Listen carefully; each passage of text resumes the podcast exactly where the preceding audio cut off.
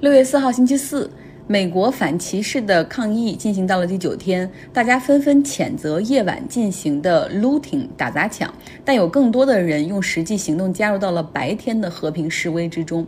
包括华人社区在加州的旧金山和南加州的尔湾都举行了公路大游行，支持黑人社区。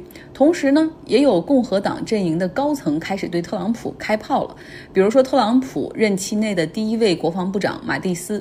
他当时因为特朗普从叙利亚撤军而愤然辞职。大家都知道他对特朗普是一肚子怨言，但是出于军人的那种爱国吧，他辞职之后没有说任何特朗普的坏话。但是今天他决定打破沉默，发表了一封立场鲜明的声明。他说：“法律面前人人平等，这是刻在美国最高法院墙上的话，这也是现在，这也是现在美国正在进行的人民大游行的诉求。他们所做的不是违法行为，相反，他们在捍卫美国的宪法，在捍卫使美国得以存在的价值观。”特朗普是我平生见过的第一位不希望人们团结在一起的总统。他甚至都懒得去掩饰那种他想让大家分裂、想让大家对立的邪恶想法。马蒂斯说：“现在美国所发生的一切都是特朗普这三年糟糕的言论、糟糕的政策积累的结果。”他说：“五十年前我加入美国军队。”我的誓言就是要捍卫美国的价值观和宪法。我从来没有想到有一天总统会动用自己的权力，要求军队镇压人民捍卫宪法的权利。况且，美国第一修正案就是言论自由、集会自由。我们的军人不应该，也不会和普通百姓站在对立面。为什么马蒂斯会打破沉默呢？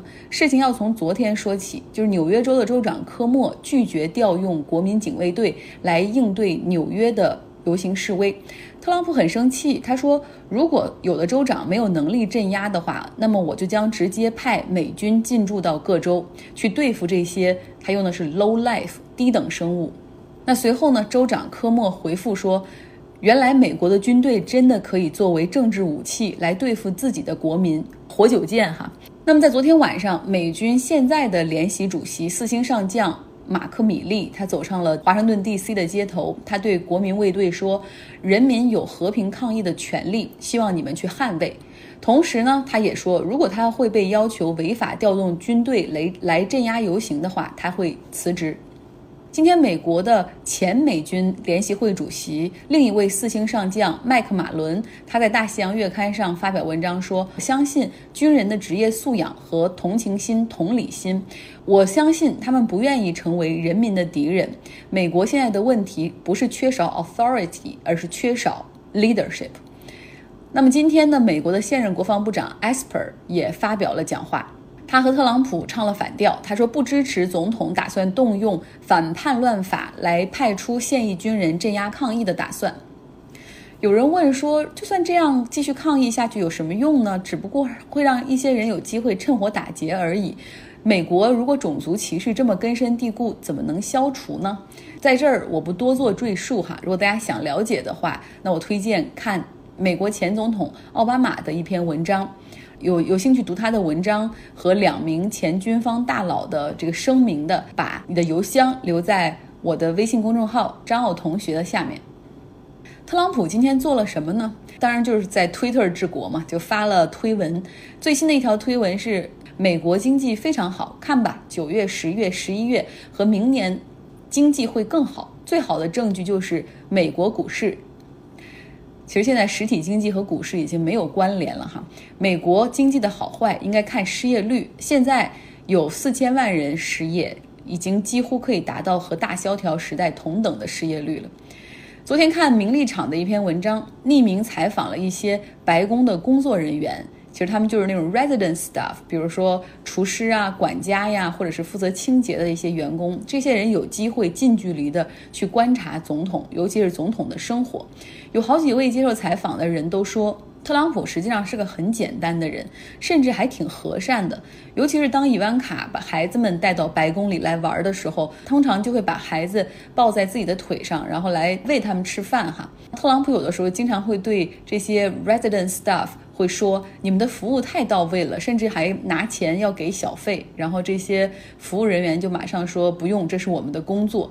Resident staff 就是起居的工作人员就说，说我们看到他在推特和电视上的样子，和他生活中的样子完全不是一个人，他像变了一个人似的，在公众面前是非常的刻薄、tough、harsh。我们觉得他可能是认为总统应该有威严和权力，这是他需要扮演的一个角色，尽管他不能，也不知道该如何扮演。离开美国，我们来到意大利的威尼斯。因为 COVID-19 的疫情，威尼斯的游客数量骤减，那运河的水是清澈了，没有大船和快艇带起来的浪哈。现在平静的运河里，有很多当地人会划着自己的小船，到许久他们都没有去过的圣马可广场的咖啡馆里聊天。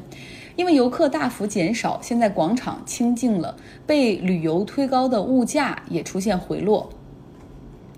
当地人说，现在的威尼斯才是我们的威尼斯，而不是世界的威尼斯。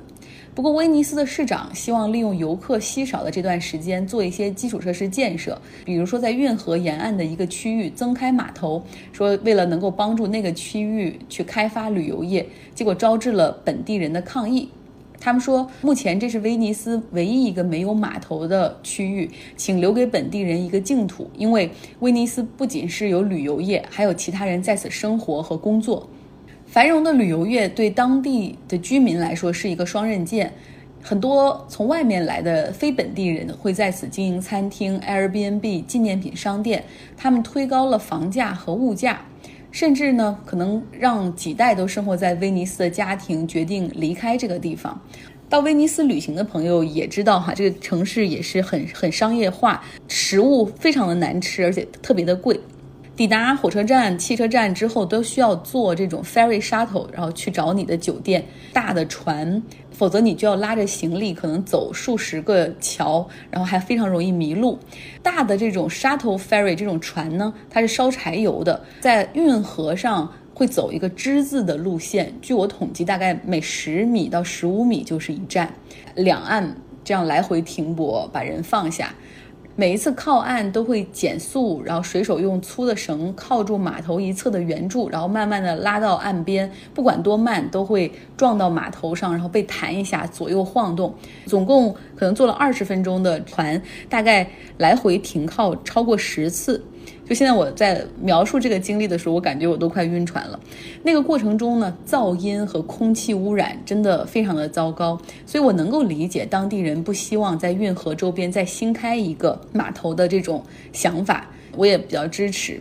那不仅如此呢，当地人还希望让市长考虑永久的暂停这个 ferry shuttle 这种大船，这样的话，游人就可能会直奔这个旅游景点。呃，圣马可广场一侧，利多桥一侧，远离这个区域的另外一侧，威尼斯就可以把它改造成一个真正的能够吸引艺术家、设计师、建筑师的这样的一个艺术区。因为他们认为，真正让威尼斯到现在能够吸引世界游客的是它的文化和历史。那延续这样的璀璨，则需要有更多的艺术家来接棒。再来说另外一个以旅游业为支柱的国家——斯里兰卡。那我们有一位在斯里兰卡生活的小伙伴儿 Zoe，让他来给我们讲一讲当地的情况，包括疫情对旅游业的冲击。大家好，我是喜欢健身、拍照和分享的 Zoe，在斯里兰卡工作三年多。在二零一七年的时候呢，我放弃了深圳的一切，只身来到了斯里兰卡。每个在海外的华人都是中华文化行走的名片。我在兰卡和外国朋友分享中国茶和中华美食。同时，也和咱们中国的朋友分享世界著名的西兰红茶。很高兴在陪你上下班与张奥同学一起分享我的斯里兰卡故事。先和大家分享一下斯里兰卡新冠肺炎的基本情况。斯里兰卡呢，第一例新冠肺炎是中国武汉一名四十四岁的游客，一月二十五号确诊为新冠肺炎，治愈后呢，二月十九号回国，直到三月十一号，兰卡确诊第二例。是一名当地的导游，在二月末和三月初带意大利团而感染的。三月十二号，兰卡政府下令所有学校停课到四月二十号。直到现在呢，兰卡学校呢依然没有复学，大家都在家里上网课。自三月二十号戒严开始以来，兰卡实施限制飞机入境，到今天为止，飞机只出不进。也就是空飞机进来，载游客出境。斯里兰卡政府从一开始就主动学习中国的防疫模式，早预防、早隔离。从三月二十号正式实行全岛宵禁以来，一直到五月二十六号戒严解除。其实应该是在五月二十号就可以解除的，但是因为考虑到呢穆斯林的斋月，今年的呃开斋日是在五月二十五号。往年的开斋日呢，兰卡的穆斯林都会聚集在一起，但是今年比较特殊，政府宣传让大家待在家里，因此戒严日期就推到了五月二十六号了。在这两个多月的戒严下，前两个星期民众生活必需品的采购和蔬菜的采购确实是经历了一两天的混乱。那时候政府允许超市和小店在中午两点前开业，以满足民众生活必需品的采购。实行了两天后呢，发现大批民众不戴口罩就上街，而且超市人多拥挤。那时候我自己准备的两个星期的物资也用完了，好在呢我还囤了点当地的米，虽然说呢不好吃，但是还能管饱，我就继续在家里宅，哪里都没有去。在经历了短短几天的混乱后呢，兰卡政府开始有序安排部队参与配送物资。这里本地的一个外卖平台也开始在线上销售蔬菜、水果、面粉、奶粉、咖喱等生活必需品，甚至是一些蔬菜水果车都可以送到小区楼下，居民可以自行购买。但是，凡是上街的车辆都必须要取得通行证。斯里兰卡呢是经济底子相对薄弱的国家，全国两千四百万人口。国土面积六点五六万平方公里，四面环海。截止六月三日上午十点，斯里兰卡累计确诊的新冠肺炎为一千六百八十三例，现有病例八百三十六例，累计死亡十一例。据报道呢，兰卡最后一例本地社会上感染的患者是在四月三十号。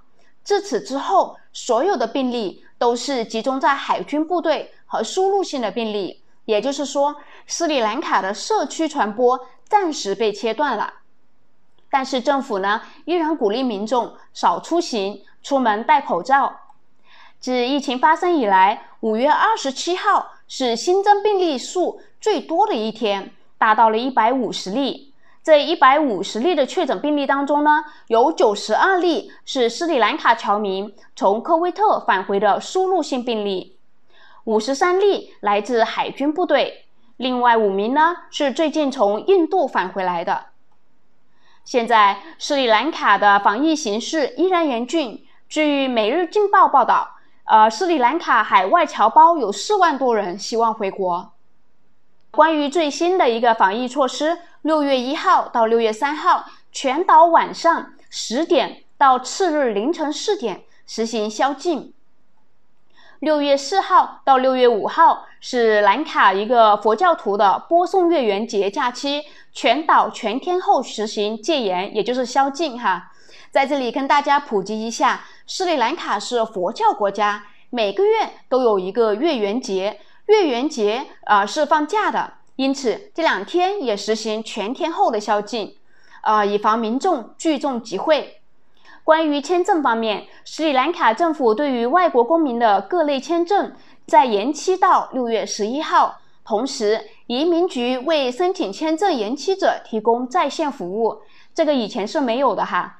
延期呢需要缴纳的一定的延期费用。我刚好有个新加坡的朋友，他的旅游签呢在四月十二号就到期了，但是因为疫情，他现在至今还留在兰卡。这个签证延期的消息对他来说应该是好消息。